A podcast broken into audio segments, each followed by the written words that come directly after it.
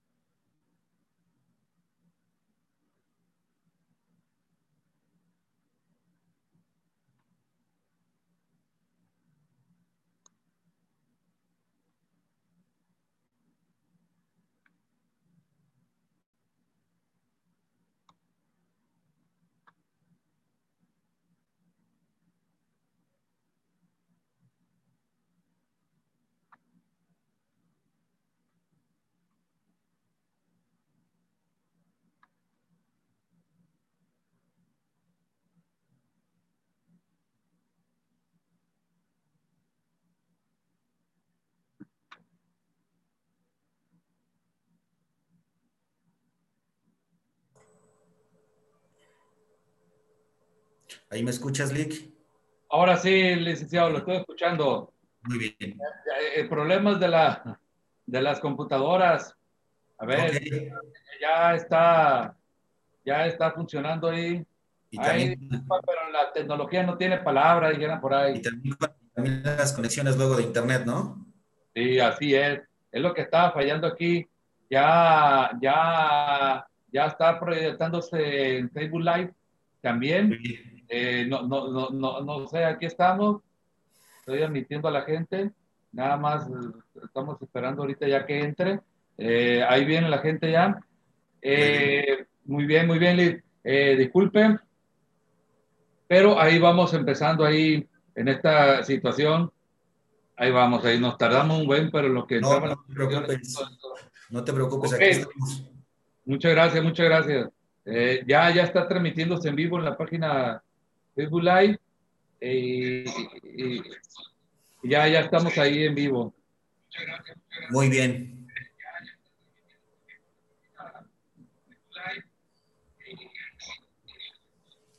Muy bien, eh, estamos aquí. Ya, ya comprobé la transmisión en vivo. Eh, gracias, licenciado, de entrada por estar con nosotros, como ya le comenté la otra vez. Eh, me- es un placer. Eh, Ciudad del Valle, señor. Ciudad de llama? eh, Valle de Me- exacto, Valle de México. Valle de México. Wow.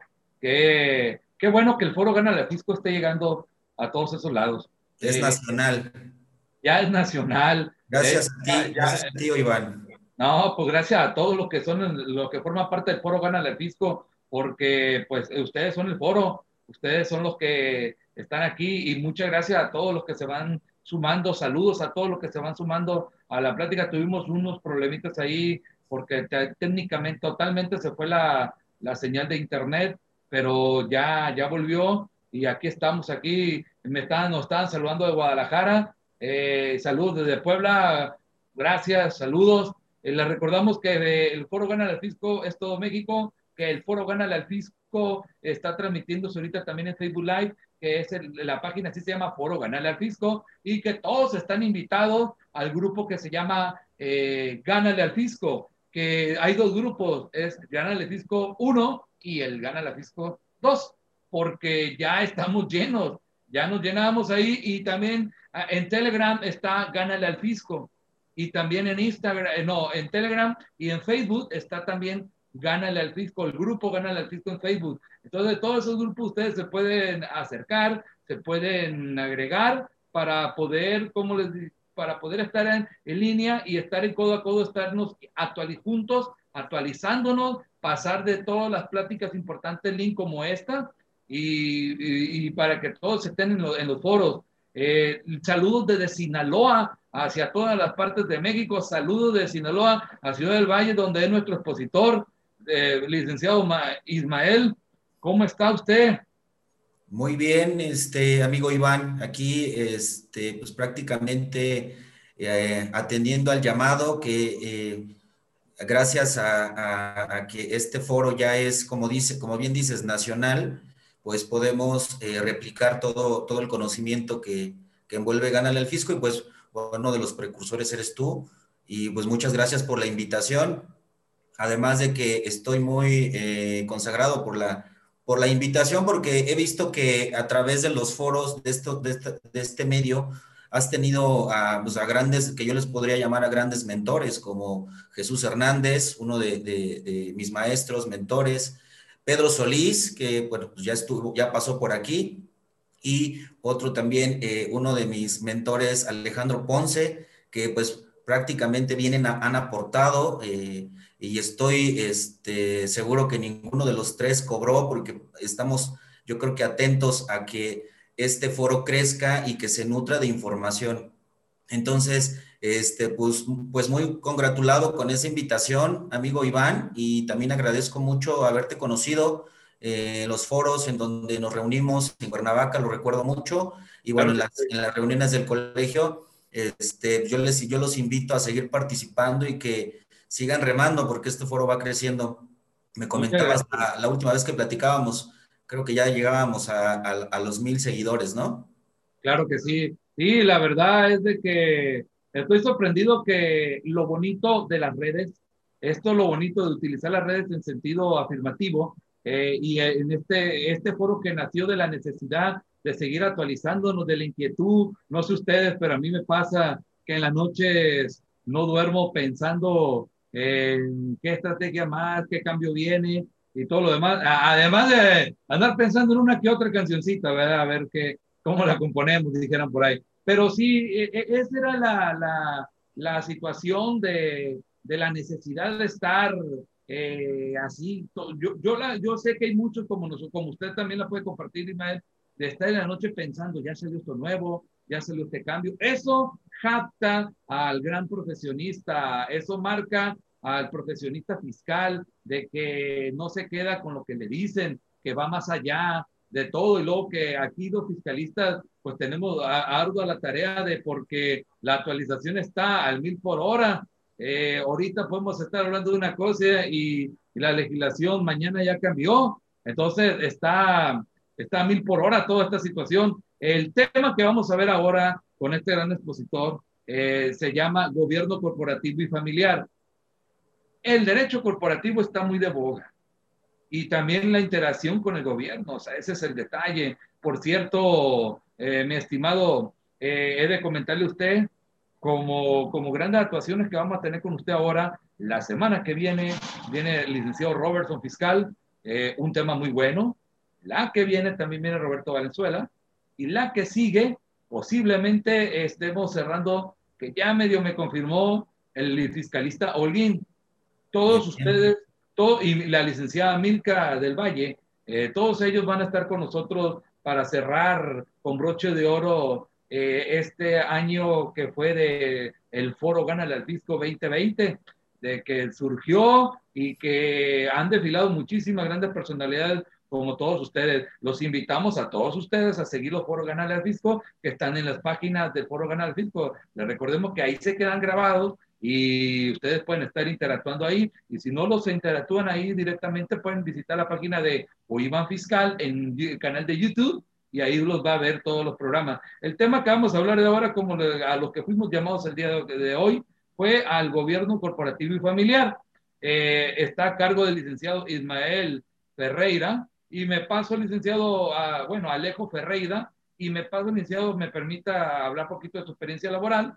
Y, y pues vamos a comentar, él es contador público certificado, eh, un gran amigo, yo lo conozco, una gran persona, yo lo conozco. Eh, él, él, es socio fundador de la firma Ferreira Consultores, es contador público certificado, ha trabajado como perito contable del contribuyente, experto en finanzas personales y empresariales, auditor eh, interno, externo de empresas privadas, consultor de donatarias autorizadas y conferencista en materia financiera. Cuenta con más de 15 años de experiencia como contador público, dedicado en los últimos ocho años a dar mentoría empresarial y compliance de las empresas privadas. Ayudó a la implementación del gobierno corporativo y familiar enfocado a las buenas prácticas desde el 2017. Fue invitado por la Universidad Nacional Autónoma de México para innovar en la carrera de contaduría pública. ¿Cómo la ven?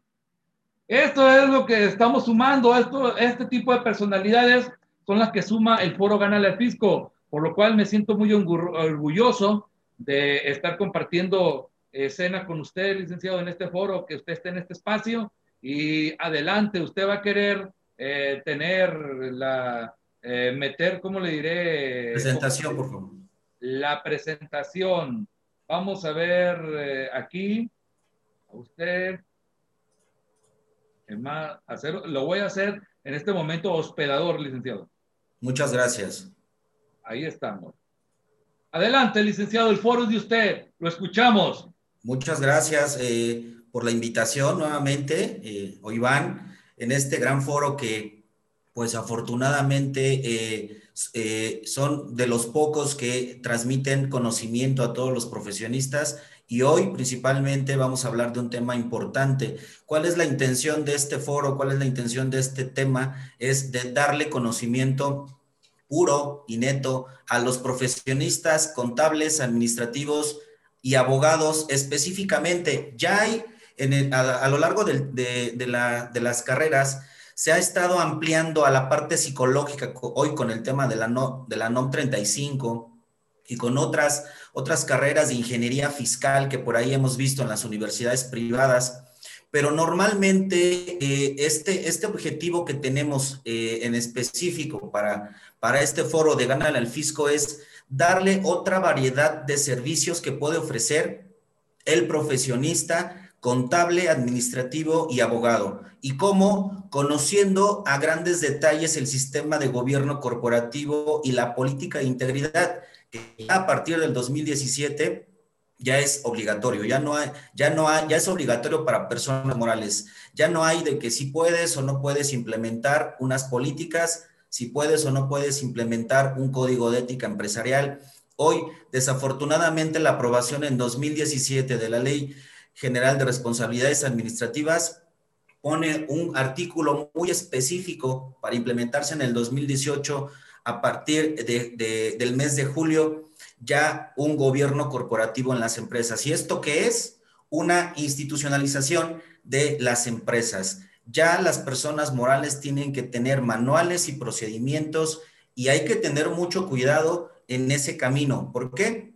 Porque vienen multas excesivas, vienen eh, responsabilidades penales que no la vamos a librar en el tema de simulación, de evasión o de ilusión fiscal. Y esa es la, la premisa de esto, de que hoy el profesionista tiene que estar enterado que va a valer más su consultoría, como lo platicábamos al principio con el licenciado Iván, va a valer más la consultoría, te van a pagar más hoy y de aquí en adelante por prevenir. Si no previenes, prácticamente estás condenado a la perdición, tanto a la empresa a la que asesoras o tú mismo como profesionista.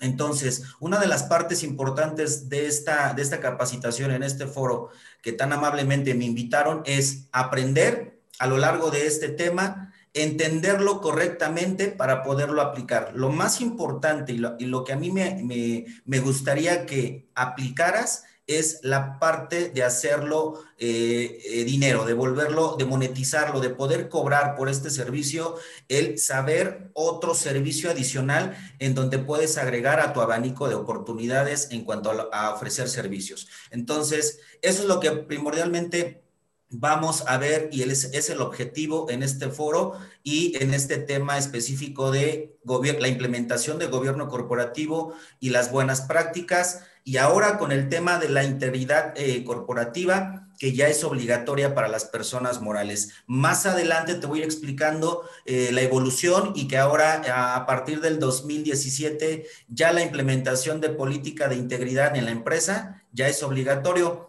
No así para personas morales, para personas físicas, perdón. Todo esto va encaminado para las personas morales.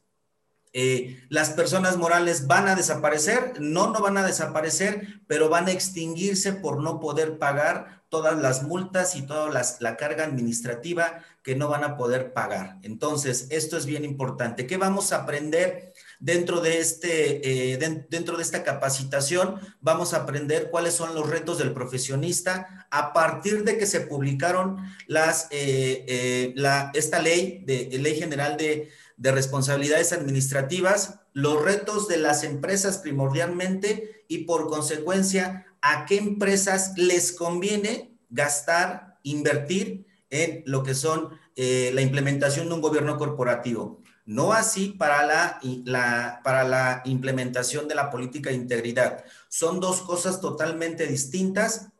Una cosa es ley reglamentaria y la otra es tener ya un esquema y no es para todos. Gobierno corporativo no es para todas las empresas, no tanto porque no puedan, eh, no puedan implementarla o porque no, no, quieran implementarla, simplemente es un problema de dinero. Eh, recordemos que las empresas en México, eh, las grandes empresas son un 8 o 10% y las, las demás empresas en su mayoría son empresas familiares. Entonces, el 90% por lo regular son empresas MIPIMES, que son micro, pequeña y mediana y que además eh, no tienen eh, el, poder adquisitivo para poder implementar este tipo de sistemas. ¿Ok? Eh, posteriormente vamos a abundar más a fondo a el tema de qué es gobierno corporativo y familiar. nos meteremos de lleno a, las, a la política de integridad corporativa, lo que hoy llamamos integridad corporativa como tal, y que es su y que es obligatorio para personas morales. Por supuesto, veremos lo que es un resumen específico de todo lo acontecido durante esta capacitación.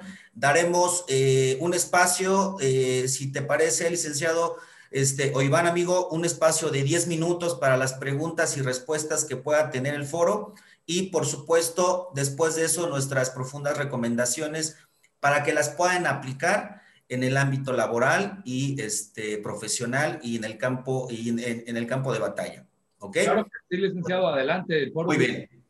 Muy bien. Eh, ¿Qué te vengo a transmitir? ¿Qué les venimos a transmitir eh, como firma de Ferreira Consultores? Básicamente es nuestra experiencia basada en el estudio, en todo lo, de, todo lo que hemos trabajado, lo que hemos aplicado y lo que hemos ejecutado en base a la experiencia. Eso es lo que te, venimos a transmitir.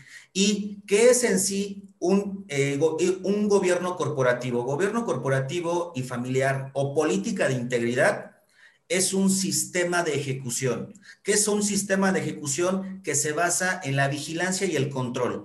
Eso es específicamente las dos vertientes. Para que suceda, para que se cree un sistema, ¿qué es lo que se debe de detectar? Un rompimiento de, una base, un rompimiento de una ética, un rompimiento de diferentes cosas. Entonces, solamente así puede surgir un sistema de vigilancia y de control. Y se, y dos cosas. ¿Cuáles son esas dos cosas? En lo público y en lo privado. Los dos, eh, los dos entes, tanto público como privado, deberían de tener un sistema adecuado de control y vigilancia. Muy mencionado el compliance, muy mencionado el comisario en las empresas, muy mencionado en el gobierno, órganos de control, y esto es básicamente gobierno corporativo y familiar o política de integridad. Vámonos a ver por qué los gobiernos en la implementación o por qué los gobiernos no tienen éxito en la, implementación de un control de vigilancia. En los países, en su mayoría, existe corrupción. Los países no tienen estructura política y económica y, por supuesto, no tienen un plan de continuidad generacional. ¿A qué me refiero con esto? Los países latinoamericanos, incluyendo México, tienen problemas de corrupción y son los número uno en ese, en ese, sentido. No tienen un crecimiento constante y esto es por no darle continuidad a sus gobiernos. Un gobierno de seis años no va a bastar para un crecimiento a futuro. Vamos a ver un análisis muy, eh, muy esporádico por qué los países no tienen un crecimiento como tal. ¿Cuál es ese crecimiento como tal? Un proceso quinquenal. ¿Qué es un proceso quinquenal? A base de cinco años consecutivos durante 50, 60, 70 o 75 años. Ahí estamos hablando de tres generaciones de un ser humano. Una generación de cada persona de 25 años, cada una va a llegar hasta los 75 años. Esto no quiere decir que este proceso quinquenal, cuando tú tengas 75 años, vas a seguir con ese proceso. Jamás. Una persona va a estar 25 años durante un proceso para poder retroalimentar a la clase que viene atrás, a tu próxima generación la transmisión de generaciones, de viejo a joven, de joven a niño. Eso es bien importante que lo entendamos. Te puedo dar un ejemplo muy simple. Japón y Estados Unidos, estos hermanos eh, globalistas que en el 2011 dejaron de hacer patentes en la propiedad intelectual, hoy dejaron de controlar al mundo, hoy ya no son potencia. Pero ¿qué significa con, unos, con, una, con un sistema adecuado de proceso quinquenal generacional? China. China a partir del 2011 comenzó a ser potencia mundial por la implementación de procesos quinquenales exitosos. Hoy China, como ya lo sabemos, es potencia mundial y en los próximos 10 años se va a potencializar todavía al doble en cuanto a crecimiento, en cuanto a capacidad económica y es el que va a gobernar. En un futuro, en un lapso de 10 años más o menos, eh, el futuro va a estar enfocado en toda la tecnología que está creando China hoy. ¿Qué estamos viendo en sus planes quinquenales? Son, eh, ahorita en el 2016 empezaron con el plan quinquenal número 13 y ese número 13 significan 65 años. ¿Cuánto tiempo tardó China para gobernar al mundo? 65 años. ¿Cuántos años le faltan para su permanencia? Otros 25 años más. Entonces, hay que tener en cuenta que la implementación no correcta de un sistema adecuado de control y vigilancia, de un proceso quinquenal, va a llevar al fracaso a los países. Esto es bien importante que lo conozcamos. ¿Cómo podemos hacer esto y cómo podemos copiar México esta, esta situación? Tener una estructura de política económica correcta y un plan generacional que sea continuo el siguiente presidente tiene que agarrar esa continuidad y darle, y darle ese proceso que debería de, seguir. No 10 años, no 15 años, 50 por lo menos. Si no, nuestro país está tendiente al fracaso. Entonces, esto es bien importante que lo sepamos porque hoy en China, de una de 10 empresas que gobiernan y que manejan la, la integridad y que hoy son potencia mundial, lo tenemos en pantalla la empresa Huawei que tenemos eh, en pantalla lleva un proceso de cerca de 30 años de crecimiento y hoy esta empresa es potencia en generación de tecnología. Es una empresa de participación china, es una empresa, empresa china y que maneja los procesos quinquenales. Si me preguntas, tiene implementado controles y de controles de vigilancia correctos, claro, tiene controles, eh, controles de vigilancia y una situación de proceso de generación, claro. Entonces, China hoy va a está gobernando el mundo porque se preparó no desde hoy, no desde hace 10 años, sino desde hace 65 años. Eso hay que entenderlo muy bien. Ahora, en materia, eh, en lo privado, en las empresas privadas, Sabemos y conocemos muchos desfalcos, por ahí el tan mencionado en 2000, Enron, en 2008, la burbuja inmobiliaria, y también en 2008 el tema, el tema de eh, la gran estafa y la mentira de Madoff. Entonces, ¿qué tenemos con esta situación? No hay mucho que te tengo que contar porque en lo privado sabemos que existen empresas fachadas, sabemos que existe lavado de dinero y sabemos que existen empresas en México sin estructura. ¿Sí? Lo único que te entregan es, eh, cuando haces una consultoría, cuando haces una revisión, lo único que te entregan en papel es el acta constitutiva, no más. De ahí no hay actas de asamblea, no hay absolutamente nada. ¿Sí? Y lo más importante, como lo vemos en el tema eh, público, en las empresas de gobierno, no tienen las empresas privadas un plan sucetorio. ¿Qué significa esto? Que no saben después de ciertos años a quién le van a dejar esta empresa para que siga el proceso. Por eso en México y a nivel internacional las empresas fracasan antes de llegar a los primeros 10 años. Si hoy tú tienes asesorando o dándole consultoría o tú tienes una empresa de 15 años, siéntete satisfecho porque ya, ya pasaste tres planes quinquenales que no cualquiera lo logra. Entonces, esto es bien importante. Ahora, en el tema, en el tema privado, las problemáticas que se enfrentan las empresas es, en México principalmente, el 90% son familiares, el 10% que no son familiares son, eh, son de socios. Entonces, un problema, una situación muy complicada en el tema de la implementación de gobierno corporativo y familiar.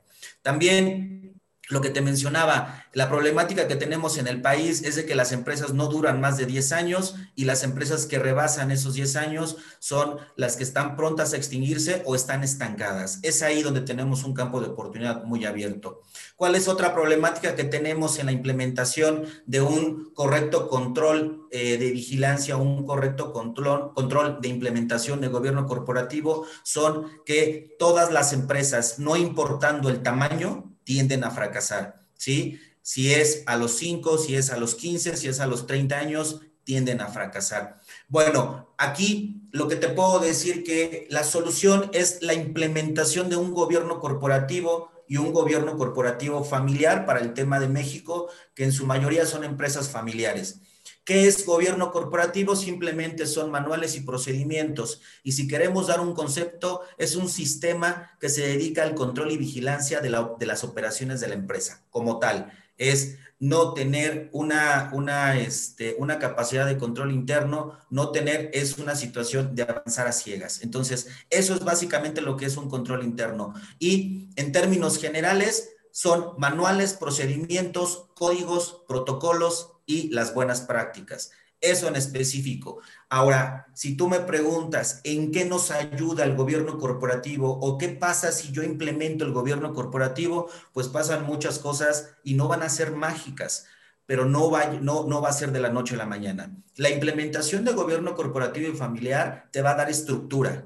Tu empresa va a tener una estructura, desde la cabeza hasta el, eh, hasta el mando medio y hasta el mando operativo los socios y los familiares van a tener certeza de que la información y las finanzas se están llevando correctamente. Y otro punto muy importante que es para el empresario, las ganancias, que suene la bolsa, que suene el dinero, que suenen las monedas. Y eso es bien importante, aún y con este con todas y las inclemencias y aún en pandemia, la implementación del gobierno corporativo tiende a no fracasar. ¿Ok?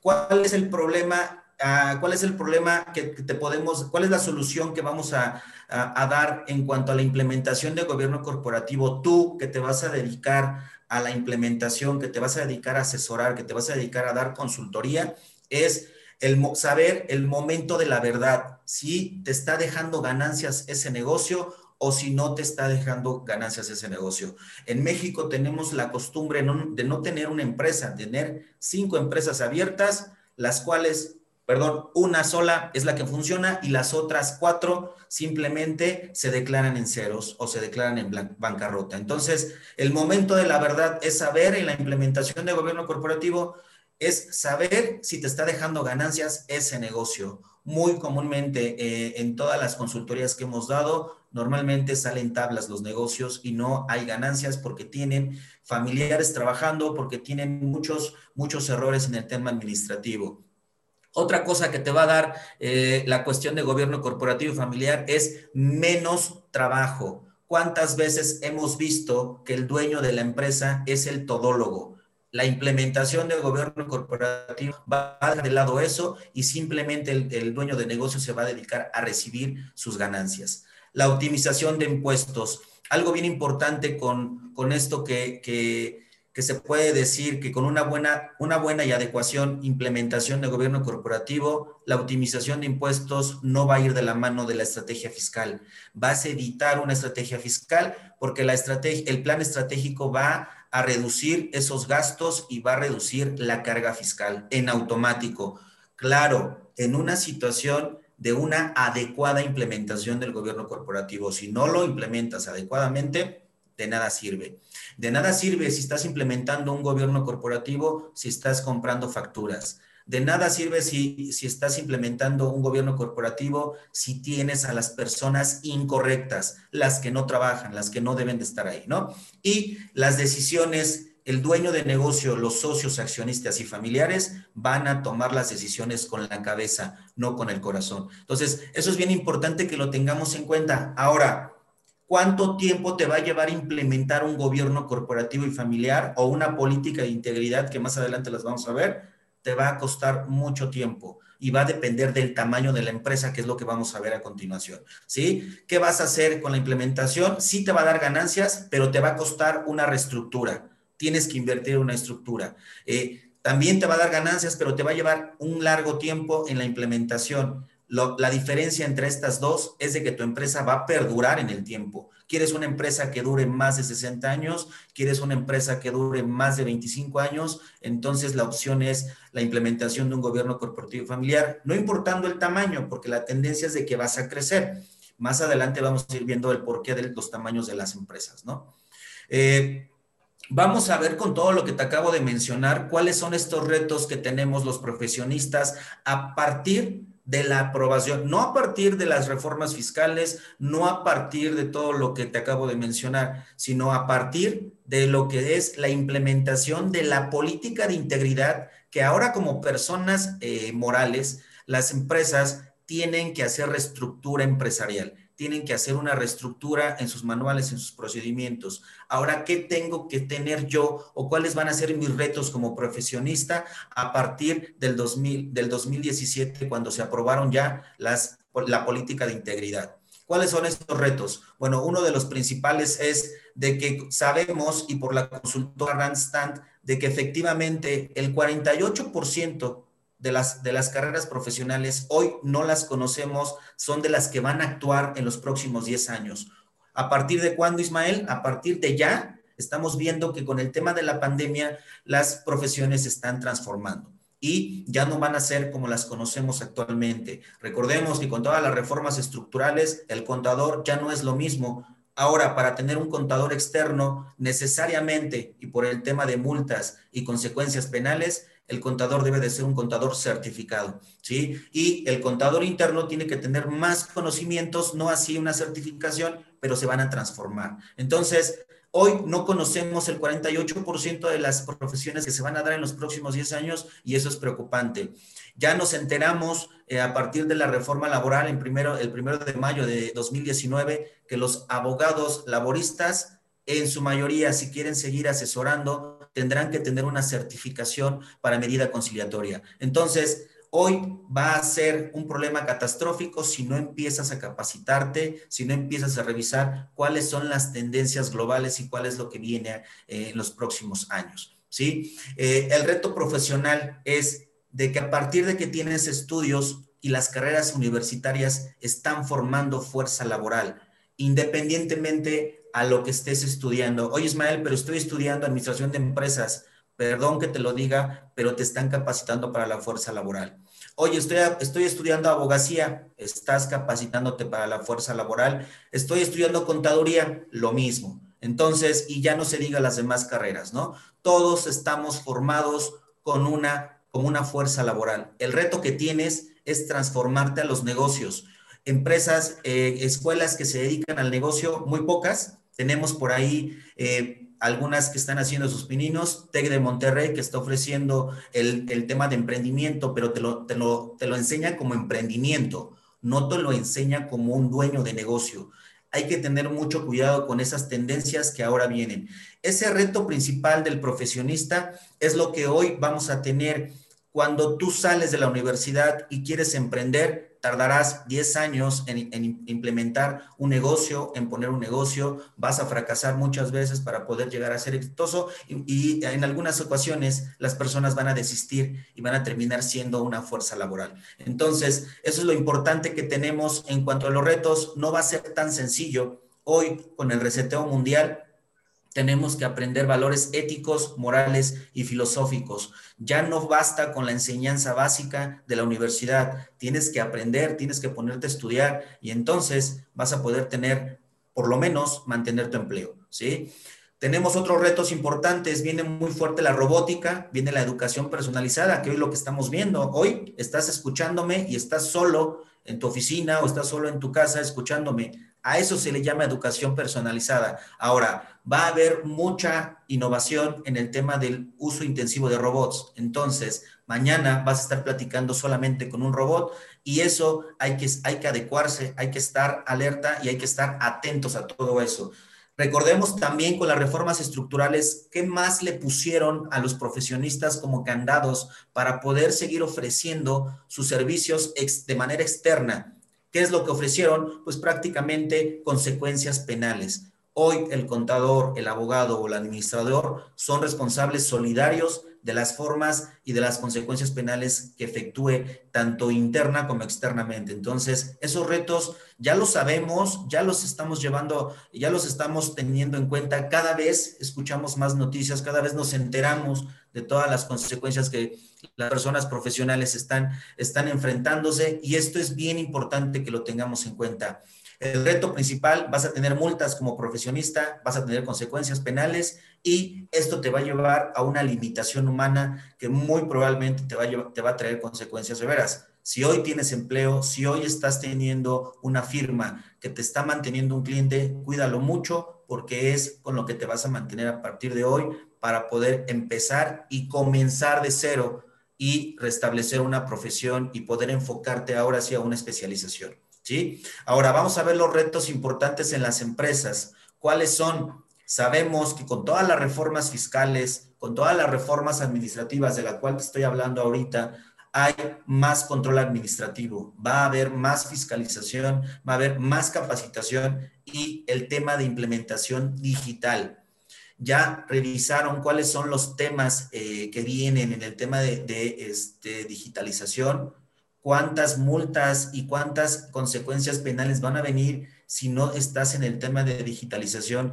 y si no tienes a una persona que esté revisando en el tema tecnológico tu base de datos, que no esté en la nube volando y que tengas consecuencias penales, la necesidad de las empresas hoy tienen que ser tendientes a contratar a una persona de tecnología de la información y eso hay que tenerlo en cuenta. Contadores, abogados y administradores tenemos un campo de oportunidad ahí abierto para poder dedicarnos una rama ahí en el tema de tecnología de la información. No es exclusiva nada más de los informáticos, también los contadores y conozco muchas personas, contadores, abogados y administradores que se están inclinando por esa especialización. Entonces, hay que tener en cuenta eso. La necesidad del compliance, del cumplimiento de obligaciones es evidente. Las empresas entre el 2022 y 2023, 2024, ya lo vimos, no es broma. Ya comenzaron con la reforma 2021 para deshacer ya la evasión en donatarias autorizadas. La reforma que viene en 2022 va a ser tendiente a desaparecer las personas morales. Obviamente no van a desaparecer de la noche a la mañana, van a extinguirse por el tema de que son multas excesivas que no vas a poder pagar por no tener un compliance, por no tener un cumplimiento de corporativo, un cumplimiento penal, un cumplimiento ambiental y un cumplimiento tributario. Bien importante todo esto que te acabo de mencionar, que van a tener el reto en las empresas. Entonces, el profesionista externo y interno se tiene que transformar forzosamente. ¿Cuáles son esas consecuencias de las empresas que van a tener? consecuencias penales, consecuencias eh, este, en su artículo 421. Recordemos que las consecuencias penales y Código Nacional de Procedimientos Penales nos dice que las empresas ya son sujetas de procedimientos penales. Entonces, esto hay que tomarlo en serio, hay que tomarlo en cuenta y por eso la tendencia de los gobiernos es que además de que los gobiernos se tienen que institucionalizar, también las empresas tienen que tener códigos de ética y códigos y procedimientos y manuales. ¿sí? Entonces, esos son los retos que tenemos que enfrentar como empresa y como profesionista. Las prevenciones, por eso te comentaba, los profesionistas hoy deben de estar recargados en la prevención. Un juicio no lo vas a ganar si evadiste impuestos. Un juicio no lo vas a ganar si tuviste consecuencias de compraventa de facturas. No puedes defender esas cosas en juicio. Sí, me imagino que puedes ser un excelente abogado, eh, tributario, un excelente abogado constitucional, pero no vas a poder defender a una persona, a un contribuyente, si esa persona faltó a esa ley tributaria en el cual tiene obligación de aportar al gasto público. Y el fisco va a, tener, va a tener esa tendencia de capturar a esas personas que van a estar evadiendo. Entonces, hoy, hoy que ya tienes el conocimiento de cómo puedes prevenir y qué debes de prevenir en las empresas, ¿qué es lo que tenemos, en el, que tenemos que tener en la mente? Tienes que prevenir la corrupción en tu empresa, tienes que prevenir eh, la ciberseguridad, un fraude eh, cibernético, un soborno dentro de la empresa, tienes que prevenir este, lavado de dinero dentro de tu empresa y tienes que prevenir todo lo que son las sanciones económicas, que de eso te estoy hablando con la política de integridad. La sanción económica que vas a tener es cerca, la más alta y estratosférica es de 130 millones de pesos, ley general de, responsabilidades administrativas. Imagínate, imagínate de llegarse a, dar una multa de, de este tipo estratosférica te vas a extinguir no porque quieras, sino porque no la puedes pagar. Ese es específicamente lo que es. Ahora, ¿cuál es el tamaño de la empresa? ¿Cuáles son los tamaños de la empresa que tenemos en México? Tenemos la ley para el desarrollo de la competitividad y de las micro, pequeñas y medianas empresas y que esto lo avala, lo avala esta ley en donde ya tiene las, las, eh, ya tiene discernido cuál es la capacidad de cada empresa y esto se basa de acuerdo al tamaño y de acuerdo a sus trabajadores y al tipo de servicio, industria o comercio. Entonces, micro, pequeña y mediana está regulada por una ley. Si tú tienes hasta 100 trabajadores, hasta 200 trabajadores, créeme que eres una mediana empresa. ¿Dónde aplica específicamente lo que es la implementación del gobierno corporativo, yo te puedo decir efectivamente en empresas medianas de 51 trabajadores a 250 trabajadores, en específico la industria. En el tema de comercio, en el tema de servicios, tardan un poco en digerir la información, eh, no terminan de implementar el gobierno corporativo y se van más de lleno a la situación de una, eh, en una de esperar porque no tienen la capacidad económica. Eso hay que tenerlo en cuenta, identificar qué tamaño de empresa, perdón, es la que estás ayudando para la implementación de gobierno corporativo o de qué tamaño de empresa es a la que le estás proporcionando una consultoría y en base a eso van a ser tus costos y procedimientos que vas a implementar. Hoy ya podemos darnos cuenta por qué una empresa no te alcanza a pagar los honorarios contables, no te alcanza a pagar los honorarios laborales, los honorarios eh, profesionales de un abogado, los honorarios de una consultoría, porque no, no precisaste muy bien, primero, el costo y en segundo término, el tamaño de la empresa es muy importante. Para gobierno corporativo implica mucho que tengas la identificación del tamaño de la empresa. Para que sea eficaz la implementación, yo te recomiendo que sea en un tamaño mediano, en donde la empresa tenga de 51 trabajadores hasta 200 y 250 trabajadores o en adelante. Empresas menores a ese tamaño, tenlo por seguro que no van a, van a terminar desistiendo en la implementación de gobierno corporativo. Algo bien importante que hay que tener en cuenta también es de que existen las normas internacionales eh, financieras para pymes y que muchos estamos atorados con las normas, normas de información financiera eh, normales, esas normas de, información financiera en donde las estamos adecuando a una pequeña y mediana empresa y donde hoy te vengo a decir que estas normas de información financiera, pues en gran mayoría te sirven como base, pero ¿para qué te estresas mucho? ¿Por qué te desvelas tanto si hay unas normas de información internacionales financieras que las puedes aplicar a las, a las, a las pymes y que te va a evitar esos grandes dolores de cabeza que muchos, a muchos contadores no nos deja dormir y en sus prólogos de, esa, de esas normas de información internacionales financieras lo podemos discernir en su apéndice 10 que nos dice que las normas de información eh, financiera para pymes están catalogadas de acuerdo al país y si tenemos una ley que regula a las pymes, específicamente las normas de información financiera las podemos adoptar para pymes de manera internacional en México y las podemos acoplar a nuestra empresa.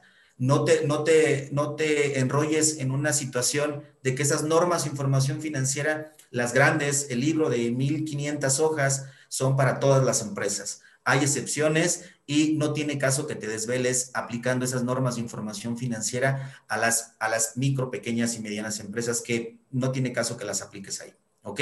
En el tema de gobierno corporativo y familiar, ya lo vimos, qué es el gobierno corporativo familiar, cuáles son sus inicios.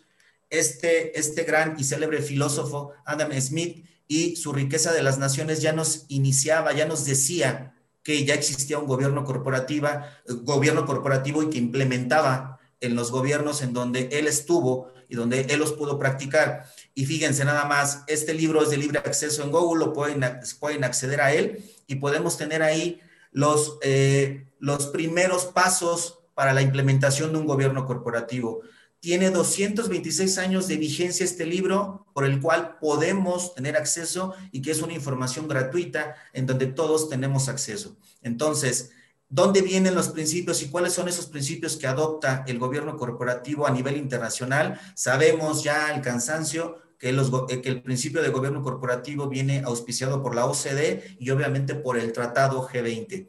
Hoy las empresas tienen opción de implementar un gobierno corporativo, pero no tienen opción de la implementación de la política de integridad. Entonces, a partir del 2015, la implementación de gobierno corporativo en México eso es opcional, pero a partir del 2017 ya no es opcional para la, implementación de política de integridad que más adelante te voy, te voy a ir explicando.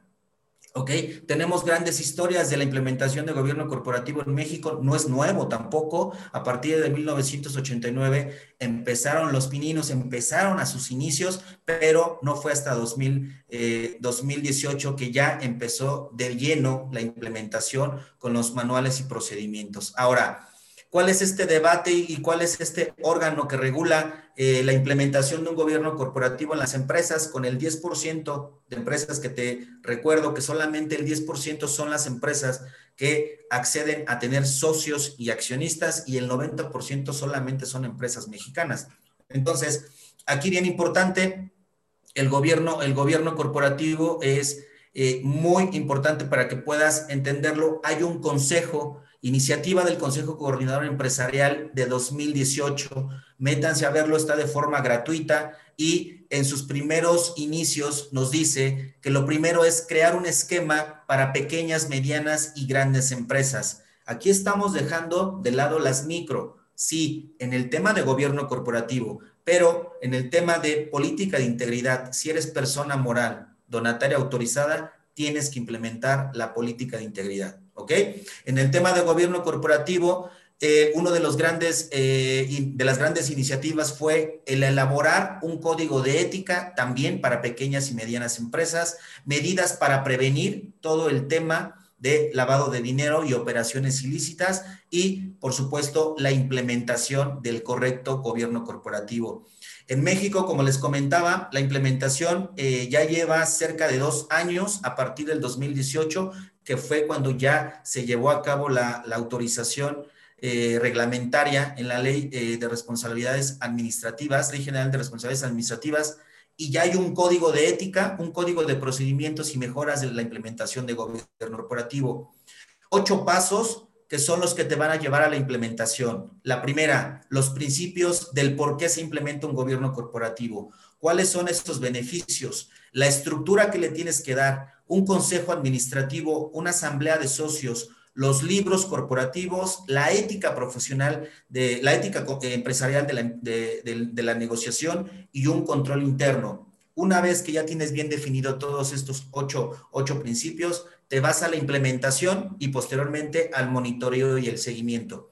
Si no llevas a cabo estos, estos 10 pasos, no, es no, no sería importante que lo implementaras porque te vas a llevar un, largo tiempo en, en hacerlo. Entonces, dentro de los principios tenemos eh, varias, varias situaciones que lo marca el, manual de principios de la implementación de gobierno corporativo, entre ellos el trato igualitario entre las personas, generar valor en la empresa, emitir un código de ética profesional y por concerniente la confidencialidad de la negociación y tanto interna como externa de la información. Entonces, el implementar un gobierno corporativo también te va a traer beneficios. ¿Cuáles son esos beneficios? Ser competitivo dentro de todo el panorama global empresarial, tener transparencia dentro y fuera de la empresa, tener que crear un valor adicional a las demás empresas que no sean competitivas y que no tengan un gobierno corporativo.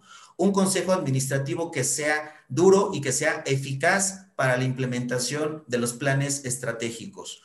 La creación de empleos. Hoy una empresa que cuenta con un gobierno corporativo tiende a crear muchos empleos. El acceder a fuentes de financiamiento, eso también te va a dar mucho valor.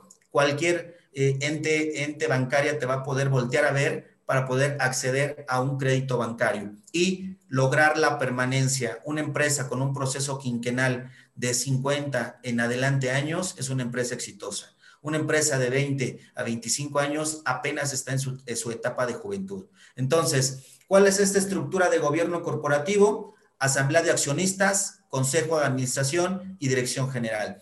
¿En dónde cabe el trabajo del contador? en los dos aspectos, consejo de administración y dirección general. Ahí cabe el contador, cabe el administrador y cabe eh, lo que es eh, el, eh, abogado también como, una, este, como un consultor en materia de este, consejero administrativo de planeación estratégica, de compensación, de evaluación, comité de auditoría muy importante y el comité de finanzas, todos de una manera como revisión y auditoría. Estos consejos administrativos son muy importantes y la implementación de un gobierno corporativo tiene que tener una estructura. Las empresas hoy en día no tienen una estructura, no tienen una capacidad, no tienen, simplemente te entregan un acta constitutiva y solamente es una empresa de papel. Entonces hay que tener en cuenta eso. ¿Qué es un consejo administrativo? Es un grupo de personas que efectivamente se dedican a cuidar y a vigilar la empresa.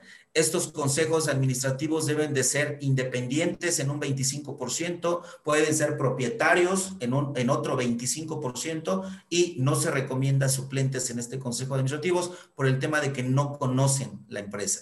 ¿sí? Las funciones que deben de tener estos consejos administrativos, responsabilidad solidaria, son responsables de toda la entidad.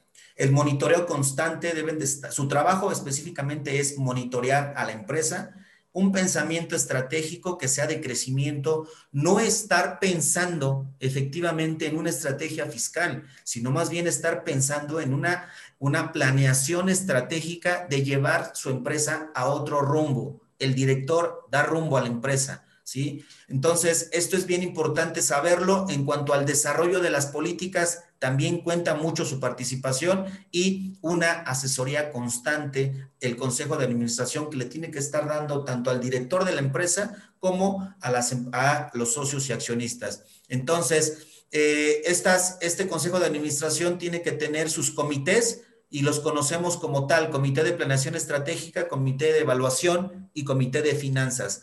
Eso son las, las situaciones que debe de tener un consejo de administración. Pero, ¿qué sucede en una empresa familiar? Porque ya te estoy hablando de una empresa que mínimo va a ocupar 13 personas en el área administrativa del director hacia arriba. Un consejo de administración tiene que tener por lo menos tres personas, máximo 15 personas, con todo lo que es. Bueno, hay, hay empresas que tienen más, pero eso es lo básico que puedes tener entre tres personas y 15 personas.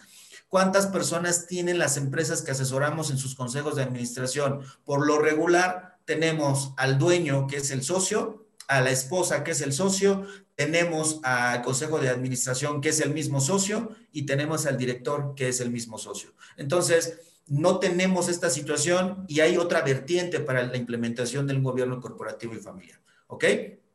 ¿Cuál es el tema principal también en la implementación de un gobierno corporativo y familiar? Es el tema principal, la asamblea de socios. Las asambleas se deben de llevar a cabo. Las asambleas no son actas, no son actas de asamblea que se tienen que redactar, que se tienen que simular los actos. La asamblea de socios se tiene que llevar a cabo desde la asamblea constitutiva, la ordinaria y la accionaria, que son las más comunes. Recordemos que son nueve, nueve este, asambleas de socios que se pueden llevar a cabo. ¿sí? Los libros corporativos, ¿cuáles son esos libros corporativos que debemos de llevar y cuáles son esas eh, actas de asamblea que se deben de plantar en, en, los libros corporativos? Libros corporativos, libros de actas, libros de socios y libros de acciones. Son tres libros corporativos que se resumen en dos, libros de actas y libros de socios. En el de libros de socios podemos agregar el libro de este, el libro de las, de, las acciones. ¿Cuáles son estas, estas actas de asamblea y cómo se deben de llevar a cabo en el tema de protocolización? Pues los tenemos en pantalla. Las ordinarias se asientan en el libro y no se protocolizan, pero si no se realizan dentro del libro, se tienen que protocolizar y además se tienen que llevar al registro público de la propiedad, de comercio, de la propiedad y del comercio. Y además se tienen que registrar en la página del PCM, en la página de la Secretaría de Economía. ¿Sí? Las asamblea, las actas de asamblea extraordinarias, todas las actas de asamblea extraordinarias se asientan en libro, ¿sí? Y si no se asientan en libro, también se llevan a protocolizar. En los dos temas se llevan a protocolizar y en los dos temas se mandan a la inscripción al registro público de la propiedad y registro público de comercio. Hay que tener en cuenta eso. Otra cosa que viene muy fuerte en el tema de gobierno corporativo es la ética empresarial. ¿Y esto qué es? la credibilidad en las empresas, lo que haces, lo que dices y lo que piensas. Viene muy importante. No puedes decir que eres una empresa ética si le estás pagando a tus trabajadores un salario mínimo y por fuera le estás pagando otro salario que porque la carga fiscal es excesiva o la carga laboral es excesiva es excesiva, ¿no? No puedes estar diciendo en la implementación de un gobierno corporativo o puedes decir que una empresa, tu empresa está sana si estás comprando facturas. De nada sirve realizar una contabilidad excelente de acuerdo a normas de información financiera si al final estás comprando facturas y estás evadiendo impuestos. Tienes que ser, tienes que tener credibilidad, tienes que tener ética en tu empresa, ¿ok? Entonces, ¿cuáles son los principios éticos empresariales que son los que te acabo de mencionar y las características principales es tener estándares éticos eh, empresariales, es elaborar una, un código de ética, elaborar manuales y procedimientos y por supuesto implementarlo en toda la cultura organizacional de tu empresa. ¿Ok?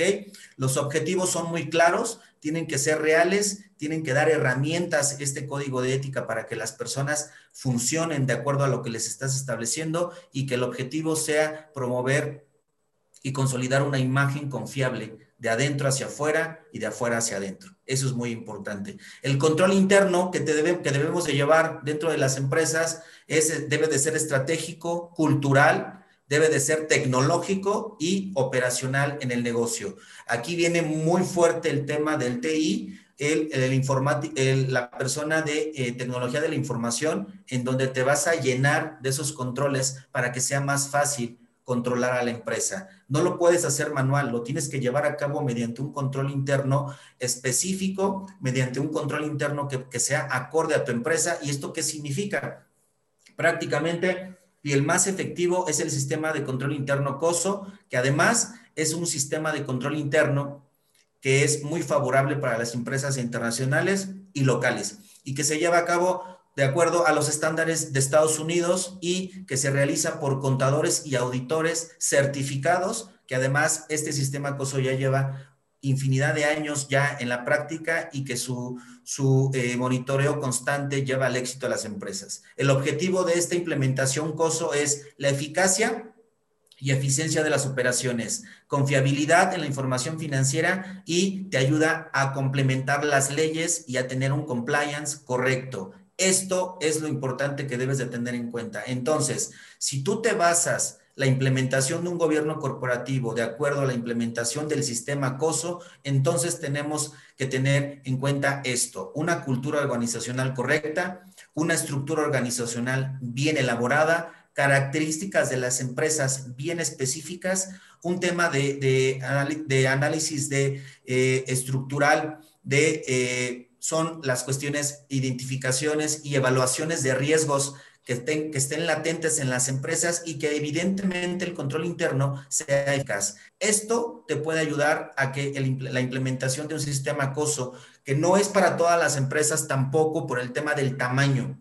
Aquí hay que tenerlo en cuenta. Por eso yo recomiendo que la implementación de gobierno corporativo va más enfocado a las empresas que tengan de 51 trabajadores o de 50 en adelante. Sí, empresas de ese tamaño y más abajo son empresas que no pueden costear una implementación de un sistema acoso o una implementación de un gobierno corporativo.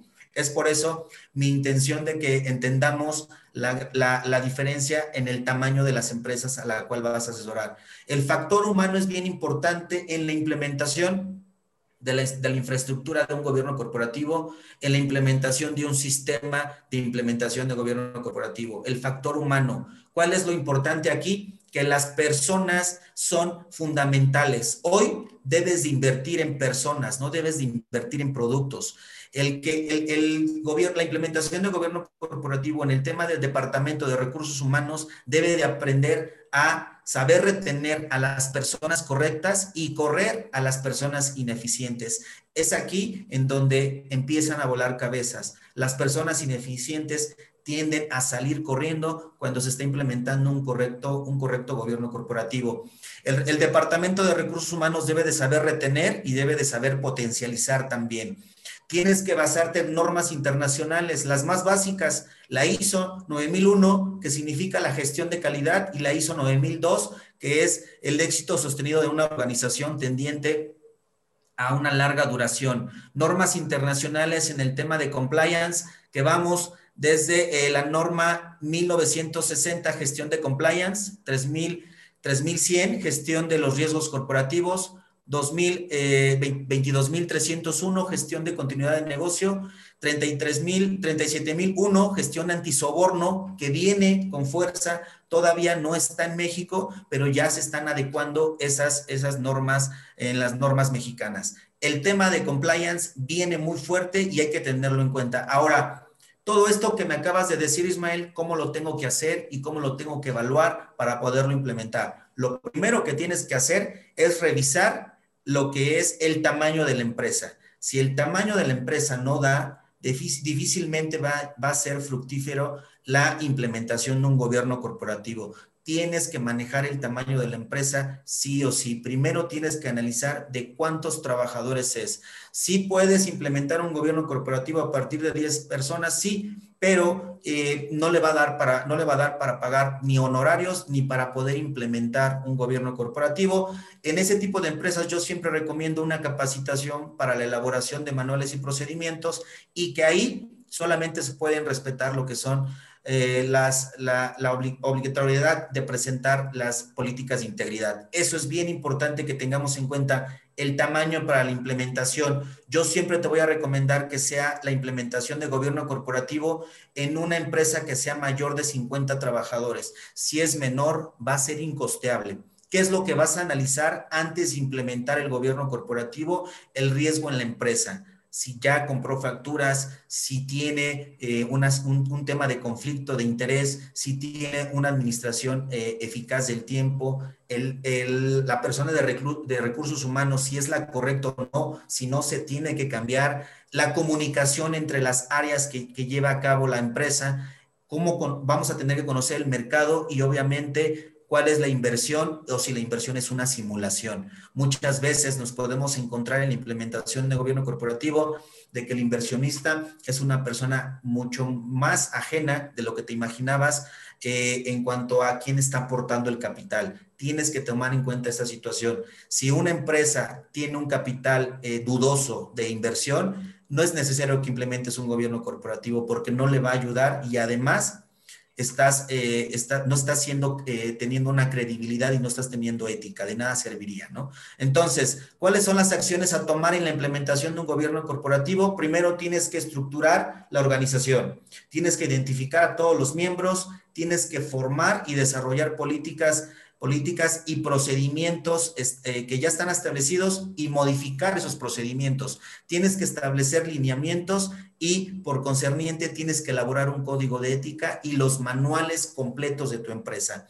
Y por, y por, y por consiguiente tienes que también elaborar un proceso de sucesión. Las empresas están estancadas porque los dueños no saben a quién le van a heredar esa empresa y es ahí cuando tienen el problema. Le heredan la empresa eh, que va trabajando durante años, se la heredan al hijo que estudió un MBA, al hijo que estudió una carrera de administración de empresas y no tiene práctica, no tiene, eh, no tiene esa necesidad de administrar y a los pocos años, a los pocos meses, fracasa la empresa. Entonces, es ahí donde la, el gobierno corporativo fracasa, ¿sí? Como te vuelvo a repetir, la implementación del gobierno corporativo te va a identificar el momento de la verdad, te va a generar menos trabajo, va a dejar que el, socio o el dueño de negocio deje de estar involucrado en la operación, se van a generar optimización de impuestos de manera eh, de manera escalada, de manera eh, consecuente, no vas a necesitar una estrategia fiscal agresiva y mucho menos una estrategia fiscal y vas a tener que tomar decisiones con la cabeza y no con el corazón, lo que te acabo de decir. ¿Y qué es lo que sigue? Una vez que ya implementaste el gobierno corporativo, no debes de dejar supervisar y ahí viene otra tendencia de nuevo servicio para el contador, el administrador o el, o el abogado tienes que ofrecer servicios de supervisión, de control interno y después tener una disciplina, una disciplina empresarial y una disciplina profesional. Todo está basado en la visión y la misión de la empresa. Si la empresa tiene claro hacia dónde va, entonces el gobierno corporativo es, es y será exitoso. ¿Cuáles son los pilares principales de la implementación de un gobierno corporativo? Misión, visión, valores y la filosofía de la empresa. Hoy, si tu empresa no tiene valores y no tiene filosofía, tienes que empezar a hacerlos, tienes que empezar a elaborarlos y para eso te va a ayudar un gobierno corporativo. Tienes que tener una estructura correcta de socios y accionistas y de dónde van a agarrar recursos para poderse manejar esos recursos. Tienes que tener un, correcto manejo con el cliente y, con, y la relación que tienes con él y no tratar de simular. Tienes que ofrecer una propuesta de valor correcta para que seas mejor que las demás empresas y tus finanzas de la empresa, y es aquí donde también entra el contador y el administrador, tienes que tener una, empresa eh, con finanzas sanas. ¿Sale? Entonces, todo está basado, el gobierno corporativo, todo se resume en una implementación de plan estratégico. Si no tienes un plan estratégico, entonces tu empresa es tendiente a ser una empresa de papel y esa empresa de papel muy probablemente en el 2024 no va a sobrevivir. Entonces, eso es bien importante. Ya te mencioné cuáles son los primeros ocho pasos y los primeros ocho principios que debe de tener la implementación de un gobierno corporativo. Ponte a trabajar en la implementación y después de la implementación te vas a tardar un año a dos años en la implementación y después de eso vas a tener que llevar un monitoreo constante y darle seguimiento para no caer en un tema de cumplimiento. Ahora, ¿Es obligación o no es obligación la implementación de gobierno corporativo? Hasta el día de hoy, todos los puntos que te acabo de mencionar no son obligatorios, solamente son para empresas que quieran trascender, que quieran crecer, que quieran llegar, a, llegar lejos, que quieran permanecer más de 50 años. Ahora, ¿qué es lo que te propongo para que tu empresa no pueda desaparecer? Pues bueno, que te apegues a las políticas de integridad que ya fueron publicadas a partir del 2017 y que a partir del 2018 ya son obligatorias para las personas morales. A partir del primero de julio del 2017, las personas morales ya deben de integrarse con un manual de procedimientos. Los puntos que te acabo de mencionar en el gobierno corporativo son 10. Los, los puntos que te voy a mencionar en la, en la política de integridad para poder ser una empresa con integridad corporativa son siete y los tenemos en el artículo 25 de la Ley General de Responsabilidad Administrativa.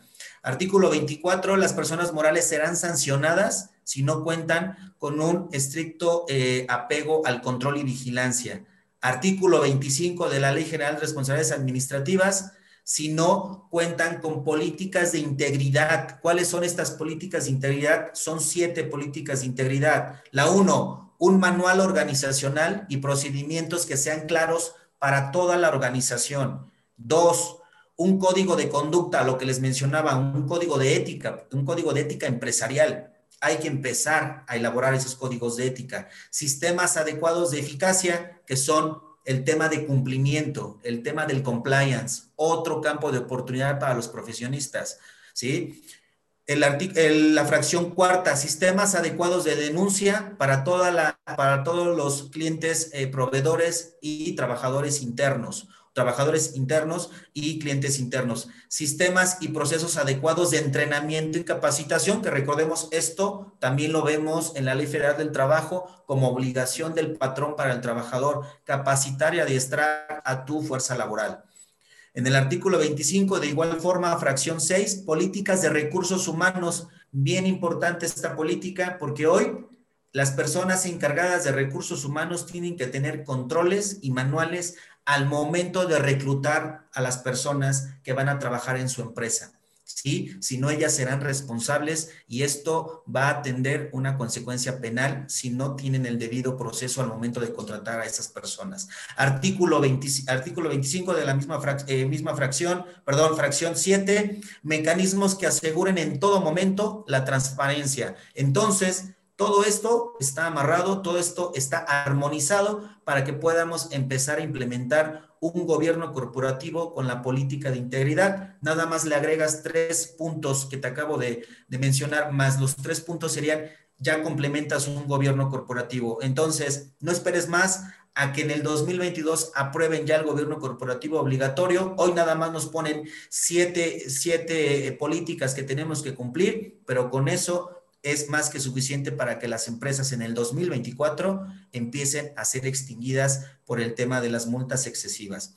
¿Qué otro, qué otro, qué otro panorama tenemos en armonización de leyes? Código Penal Federal, artículo 11. Las empresas están tendientes a vigilar y controlar a sus empresas. Si no hacen esto, prácticamente van a tener consecuencias penales. Artículo 11 esto no estaba tan claro hasta que llegaron los, el Código Nacional de Procedimientos Penales en el artículo 421, en donde todas las personas morales serán responsables si no tienen controles adecuados, manuales y procedimientos. Yo les traigo el Código Penal del Estado de México, artículo 11 bis, pero para el interior de la República ya están todos los códigos penales de los estados adecuados búsquense el, similar al artículo 11 bis, como es el Código Penal del Estado de México, pero en todos, en todos los estados ya están armonizados los códigos estatales. Entonces, no hay vuelta de hoja, hay que implementar el, eh, lo que es eh, la integridad corporativa en las empresas,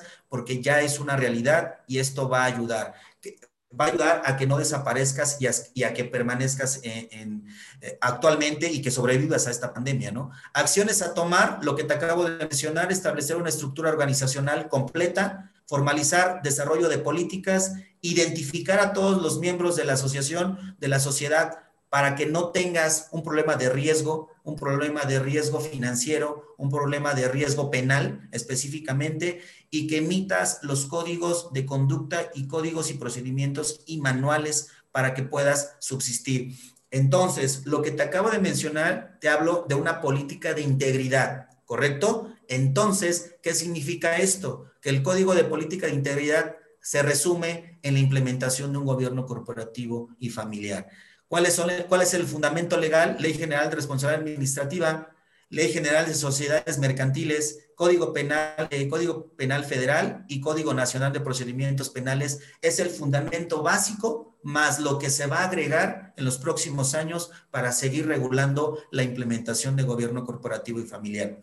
Lo que les mencionaba al principio, el no implementar una política de integridad nos va a llevar a la quiebra posible. ¿Qué significa esto? Si no cumples con los manuales y procedimientos y llegas a, hay que tener, aquí ojo, llegas a tener consecuencias penales, un ejemplo, evasión, y te lo llegan a tipificar como una estrategia fiscal agresiva y de manera, se va de manera penal, estamos hablando que la multa es estratosférica, 130 millones 320 mil 760 pesos.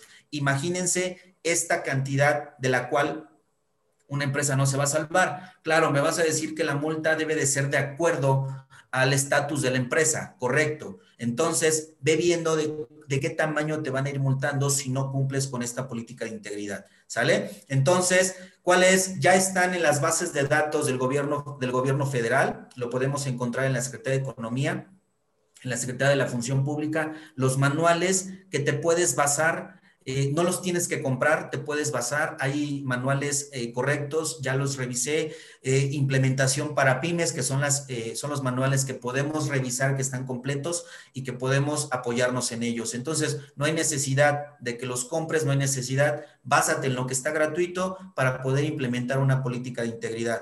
El tiempo ya no alcanzó, amigos.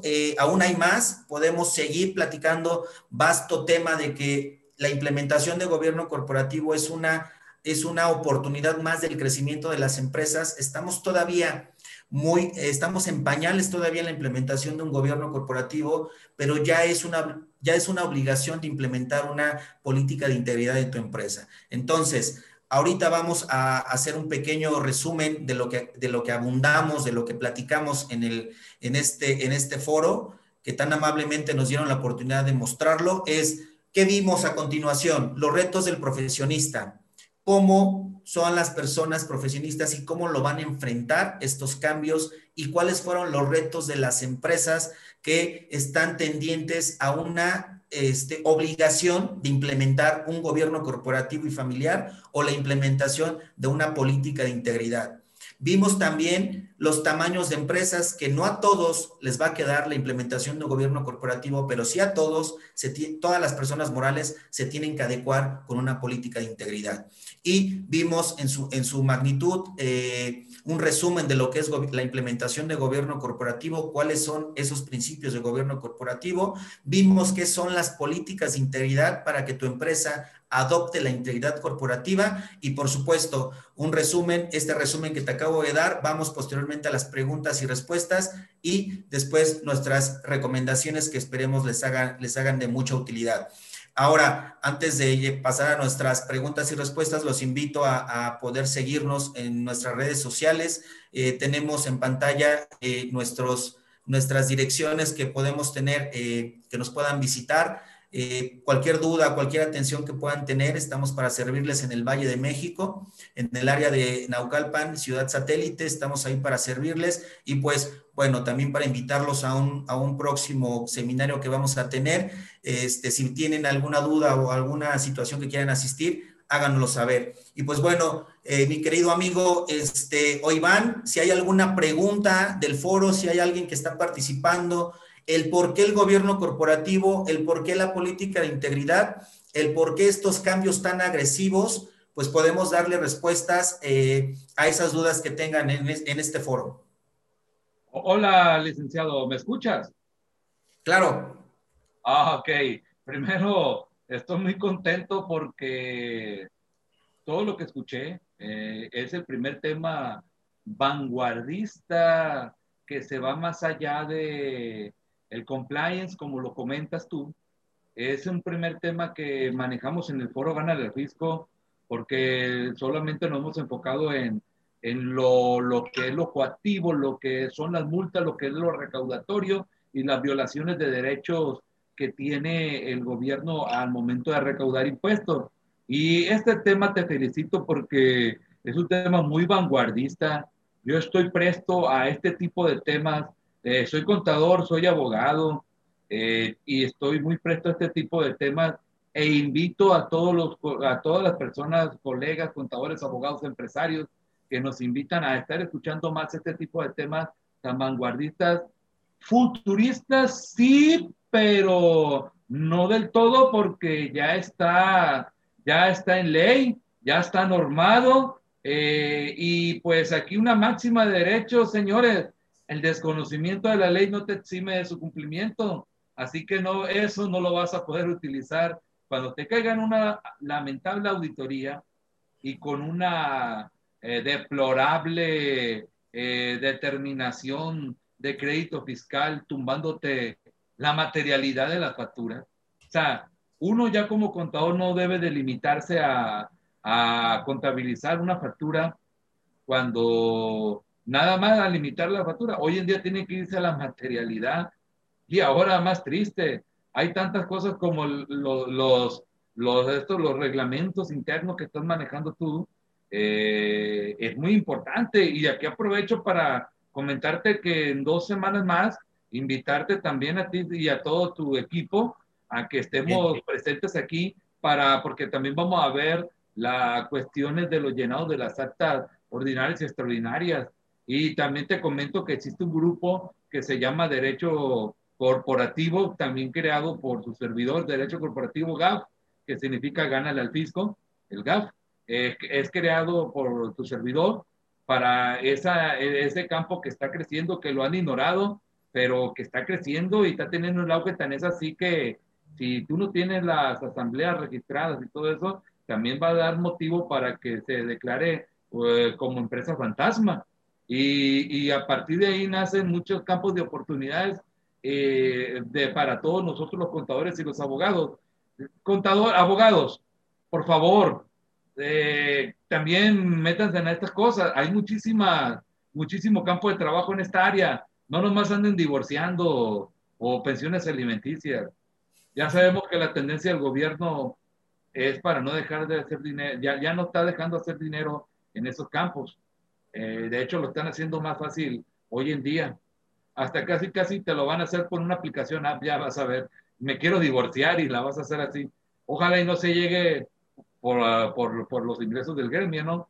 El gremio que ha sido muy golpeado, en este caso, eh, hablo por los abogados, eh, hemos sido muy golpeados por esta pandemia. La, la, burocracia subió al mil. Me imagino que en el Estado de México, muchos amigos también, colegas del Estado de México, ah, hacen filas y ah, eh, bajo el sol, y, pero son filotas que hacen para entrar a consultar un expediente por Sinaloa y por muchas partes en la cual yo litigo de todas las partes de México, me he dado cuenta también de lo mismo. Entonces, eh, por eso, señores, hay mucho campo de oportunidad. Las empresas están sedientas de abogados que los puedan ayudar en este tipo de temas. Eh, y, a la, y hoy en día también tienen que trabajar a la mano de un contador, en este caso, licenciado, porque no nomás los, los, los, los abogados saben de todo, saben de estos temas, también tienen que combinarse con el contador y hacer esa mancuerna. Les comento, eh, usted va a tener un curso, díganos el curso, ¿cuándo va a ser? De salarios. Sí, es un curso de sueldos y salarios. Vamos a abundar en el tema de cierre anual. Vamos a tener ahí el tema de la participación de la PTU y pues todo lo que concierne al, al, al sueldos y salarios para prepararse en el cierre, cierre fiscal del 2020. Los están eh, totalmente eh, ese curso, eh, gracias, gracias. ¿Cuándo es, perdón? Es el jueves y el viernes, es, en dos días se va a impartir de 12 a 2 de la tarde. Es un acceso gratuito y solamente si quieres acceder a material, pues obviamente este tiene un costo muy pequeño. Muy bien, eso es muy importante. Y pues si se puede y nos lo comentas, eh, para darles un trato especial a todos los que son seguidores del foro Gánale al Fisco. Tú me dices quiénes te están solicitando y yo te digo, muy bien. el foro Gánale al Fisco. Por eso, señores, para todo eso les solicito que se sumen al foro Gánale al Fisco porque el año que viene vamos a traer ese tipo de cursos accesibles de gran calidad a, a un precio especial por pertenecer al foro Gánale al Fisco, ¿no? Seguimos con labor altruista, ¿no? claro que todo. es correcto. De hecho, la intención es eso, que se sumen. Eh, yo lo que te puedo decir es que para el tema de si van, si nos dicen que eh, la promoción la vieron en Gánale al Fisco, les hacemos un 50% de descuento, eh, pero ya inscribirse ya porque sí vuelan los, los accesos. Claro que sí, no, no me imagino. La verdad, volviendo al tema de, de, lo que acabas de poner, a mí se me hace muy importante. En, estoy revisando eh, en, los foros, eh, ¿cómo se llama? En la publicación en vivo, en Facebook Live. Eh, están haciendo preguntas. Muy bien. gracias a todos los que nos siguen en las redes sociales, en Facebook Live. les invito a sumarse al foro Gana al Fisco. vamos a ver. Lo, ah, nos estaban comentando, lo estaban felicitando, licenciado. Muchas gracias. Eh, eh, hay que saludar a todas las redes sociales ahí, lo estaban saludando y, y también en el, vamos a ver acá, ¿no tenemos alguna pregunta, Foro? Tenemos la tendencia del gobierno es poner multas por todo hasta tronar a los empresarios y que dejen de producir y si no hay empresarios nos quedamos sin trabajo por muy preparados que estemos. El asunto aquí, el asunto a tratar aquí es de que, pues, no lo vea por ese lado. Eh, mientras más aprieta la autoridad a los empresarios, más van a valorar nuestro trabajo como contadores y como abogados, porque lamentablemente el mexicano no actúa solamente cuando ya, cuando ya les, ¿cómo les diré? Cuando ya, cuando ya tienen la multa enfrente y se olvidan de que la verdadera defensa fiscal, porque será el, la verdadera defensa fiscal eh, es preventiva, porque la auditoría son forenses, son por trabajos anteriores, por ejercicios pasados. Entonces, eh, si no tuvo un buen abogado, si no tuvo esto, pues adelante. De hecho, ahorita te quiero comentar una cosa. Eh, durante la plática ahorita me estaban llamando mucha gente que se quieren, están haciendo fila para exponentes para estar aquí en el Foro Gana el Fisco. Muy bien. muy agradecido también de todos los profesionistas que quieran exponer. Igual está abierta la invitación para que quienes nos escuchen eh, y quieran eh, dar un punto, su, opinión profesional en el foro, son bienvenidos. Hay muchísimos temas por tratar y uno de los que viene también ahorita, licenciado Ismael, es el contrato de mutuo en, para los efectos fiscales. Entonces, ese tema también lo vamos a tener antes de que acabe el año.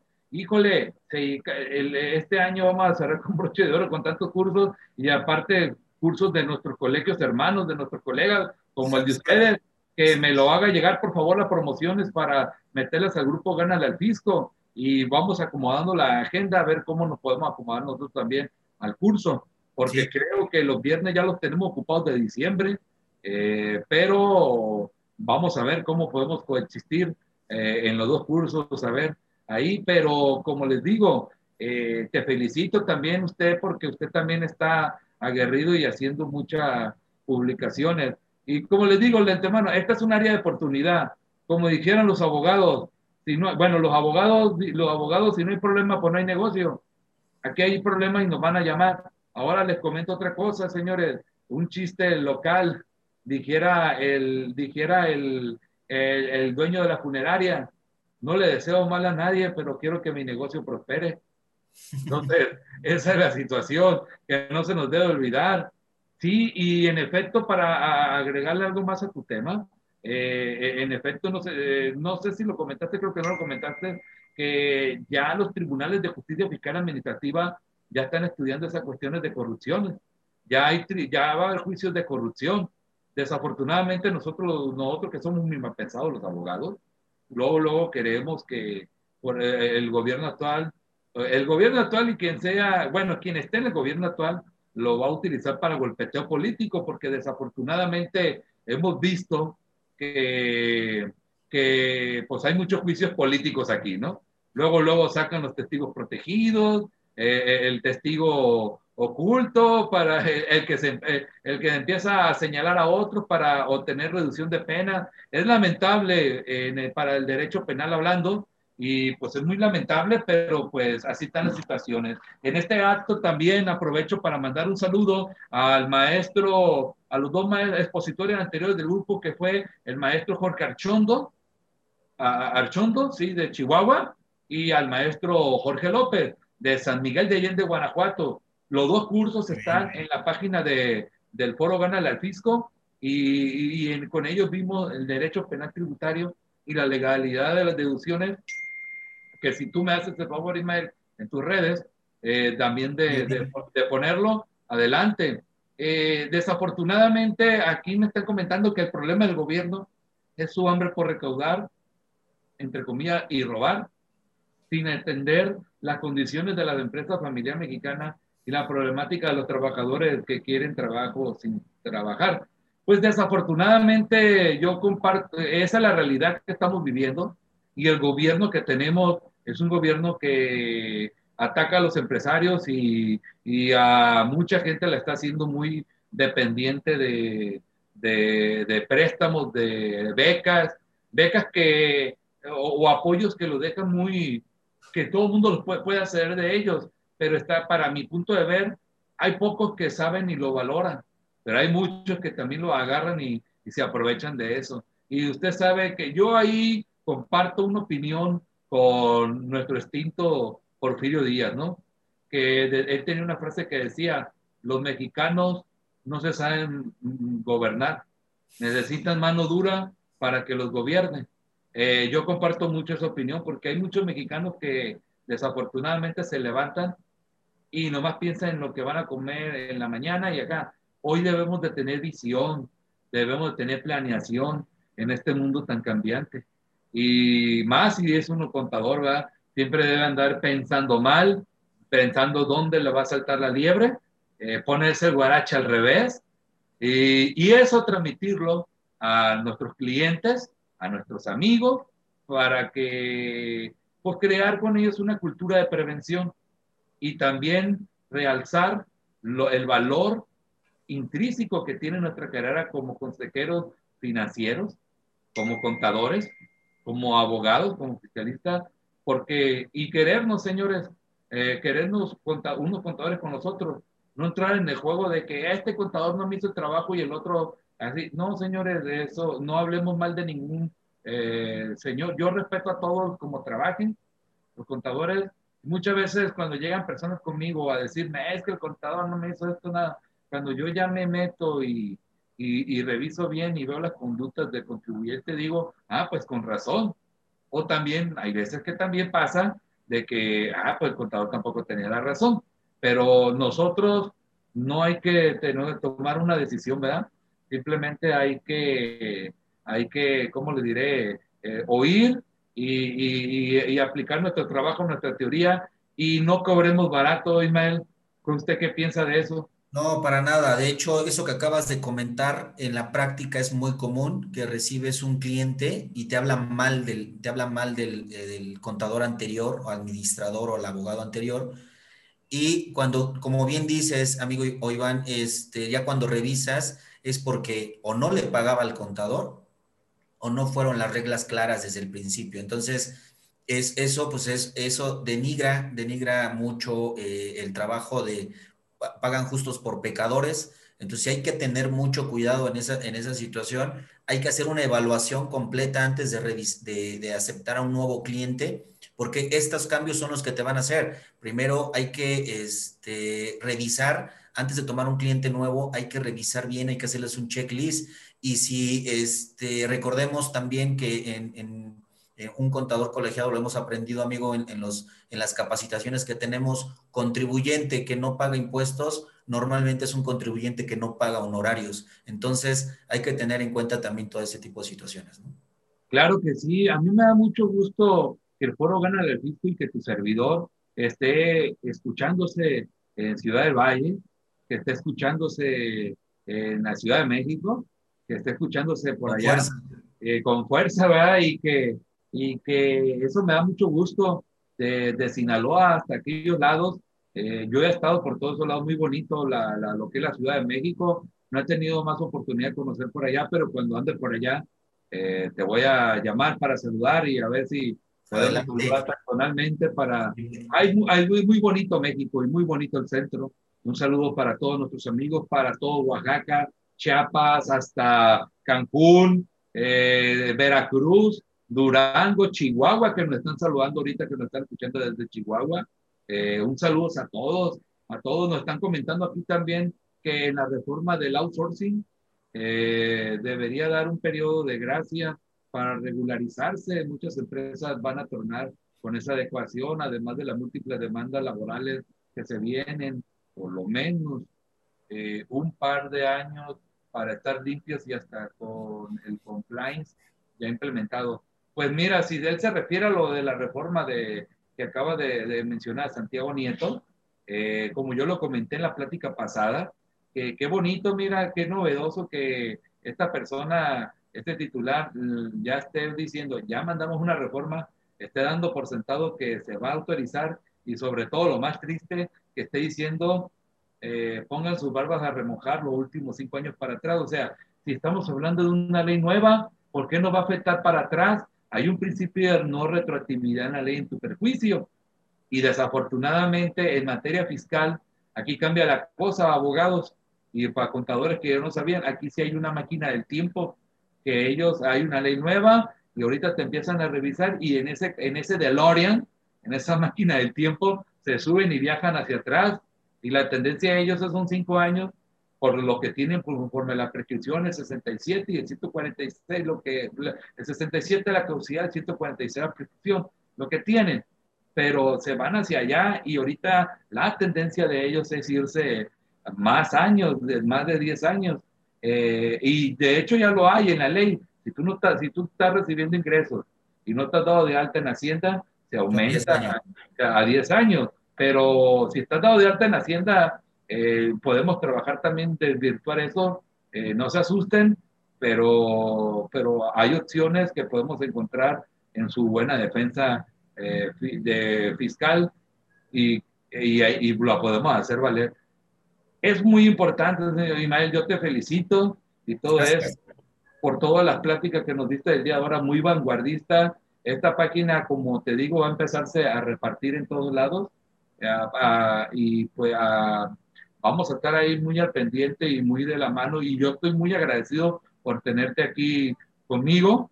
El reconocimiento lo hago llegar un poquito tarde, eh, despuesito, pero lo vamos a publicar toda vez que aquí aprovecho para mandarle un saludo a nuestra compañera Sonia Astorga, que ahorita está eh, mal de salud, pero que ya está recuperándose y por ese motivo no pudo estar con nosotros. Y, un saludo, Sonia Astorga, que, que te mejores. Y, y, en cuanto yo te hago llegar el reconocimiento, licenciado, y lo subimos. En Gracias. El, en el foro Gana al Fisco, eh, eh, por esta situación.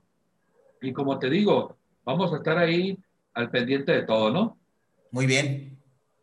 Eh, ¿Alguna pregunta más? ¿Algo que quisieras agregar? No, nada más. Eh, si quieres, vamos con las recomendaciones ya para cerrar. Claro que sí. ¿Sale?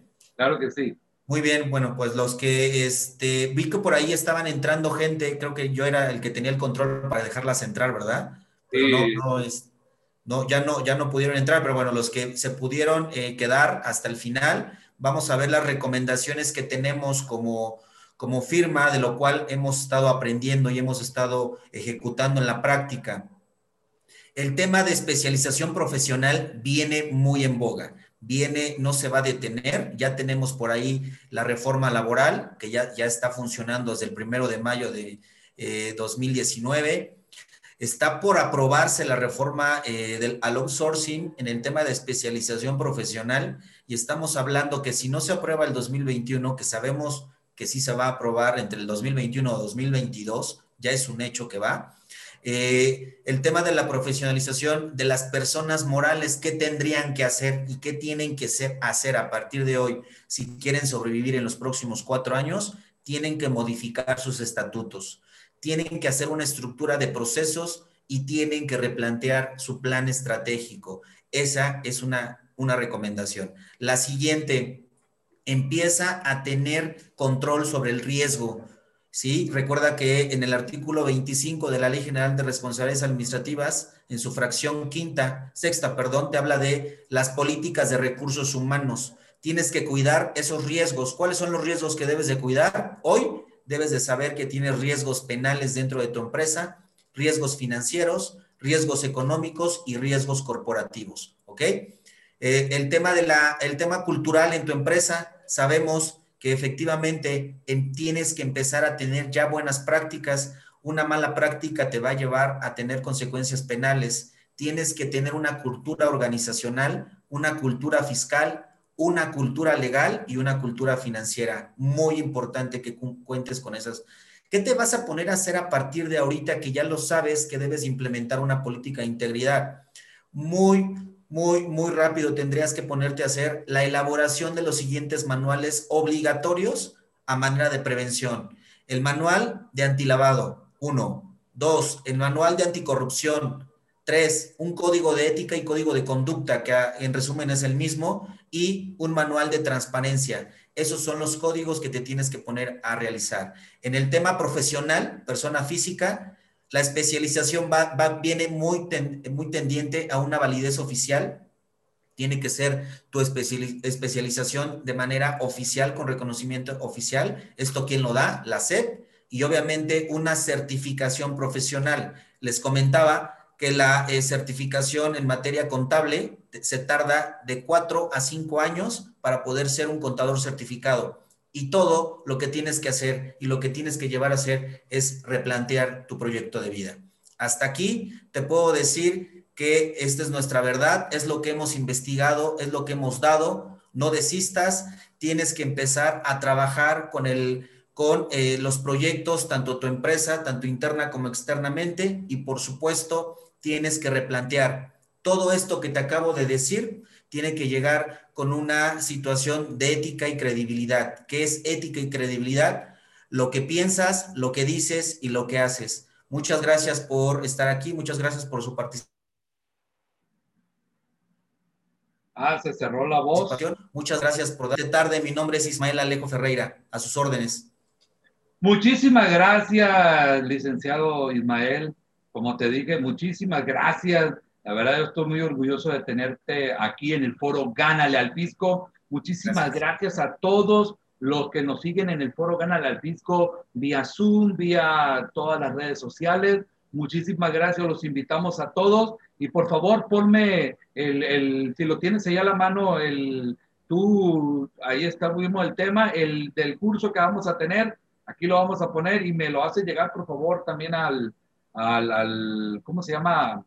Al, al grupo Gana la Fisco. Miren, tenemos en la semana que viene, tenemos el, el, seminario de sueldo y salarios, cierre anual, prestaciones y el reparto de utilidades. Muy importante, va a haber trato especial para quienes compren los, lo, eh, su participación eh, y va a tener, va, va, a haber un costo mínimo para quienes o quiera, adquieran el material. Entonces, eh, y también puede ser un precio especial para los integrantes del foro Gana al Fisco. Es correcto. Así que, así que nomás hay que mencionarlo y también hay que pertenecer al grupo Gana al Fisco. Si usted no pertenece al foro Gana al Fisco, les dejo a este número, solicítenos 6699-930387 o 67491-1487 para que ahí en esos dos WhatsApp eh, inmediatamente nos manden y nos digan, quiero pertenecer al grupo Gana al Fisco. Esta plática, como todas, están en la página Foro Gana al Fisco, también que los invito a seguir. Licenciado Ismael Ferreira, le mando un fuerte abrazo hasta México, señor. Muchas gracias, que estés bien, amigo Iván. Muchas gracias por la, por la, por invitarme y muy amable. Claro que sí, mucho. te lo hago llegar eh, durante la semana, ¿no? En claro que sí, claro que sí. Eh, y muchas gracias y salud. Que te recuperes, Sonia, y muchas gracias a todos los, los, los seguidores del foro Gana el Fisco. Los esperamos la siguiente semana y no se pierdan, porque va a haber muchas pláticas como esta muy interesantes y te felicito de antemano por este tema tan vanguardista. Es muy importante. Estos temas hay que seguirlos, señores. Saludos y nos vemos. Excelente fin. Cuídense mucho. Hasta luego.